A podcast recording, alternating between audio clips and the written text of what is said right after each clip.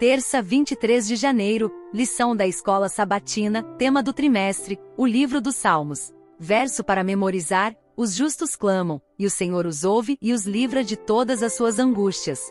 Salmos capítulo 34, versículo 17. Vamos orar. Querido Deus, nosso refúgio e fortaleza, Iniciamos este momento sagrado de estudo da lição da escola sabatina com corações gratos pela oportunidade de nos aprofundarmos em tua palavra. Reconhecemos, Senhor, que em todas as adversidades da vida, tu és nosso porto seguro, o lugar onde encontramos abrigo e fortaleza. Pedimos, em humildade, a orientação do teu Espírito Santo neste estudo. Que ele ilumine nossas mentes para compreendermos as profundezas da confiança que o salmista escolheu depositar em ti que cada palavra da Escritura fale diretamente aos nossos corações, fortalecendo nossa fé e incentivando-nos a escolher confiar em Ti, independentemente das circunstâncias. Assim como o salmista, reconhecemos Tua soberania, te chamamos de Altíssimo e Onipotente. Lembramos, Pai, das experiências passadas em que Tua fidelidade se manifestou em nossas vidas, e isso se torna a base firme de nossa confiança para o futuro.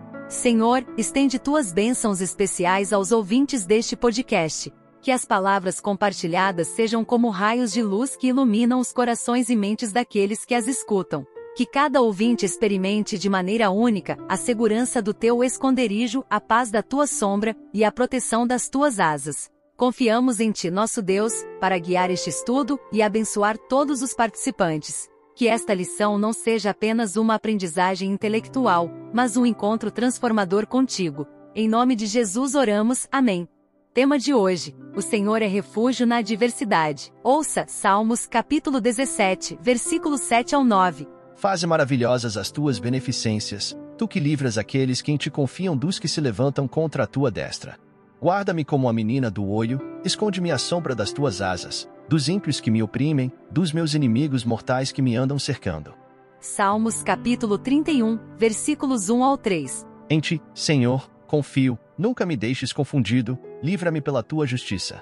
Inclina para mim os teus ouvidos, livra-me depressa, se a minha firme rocha, uma casa fortíssima que me salve. Porque tu és a minha rocha e a minha fortaleza, pelo que, por amor do teu nome, guia-me e encaminha-me. Salmos capítulo 91, versículos 2 ao 7. Direi do Senhor, Ele é o meu Deus, o meu refúgio, a minha fortaleza, e nele confiarei. Porque ele te livrará do laço do passarinheiro e da peste perniciosa. Ele te cobrirá com as suas penas, e debaixo das suas asas estarás seguro, a sua verdade é escudo e broquel. Não temerás espanto noturno, nem seta que voe de dia, nem peste que ande na escuridão, nem mortandade que assole ao meio-dia.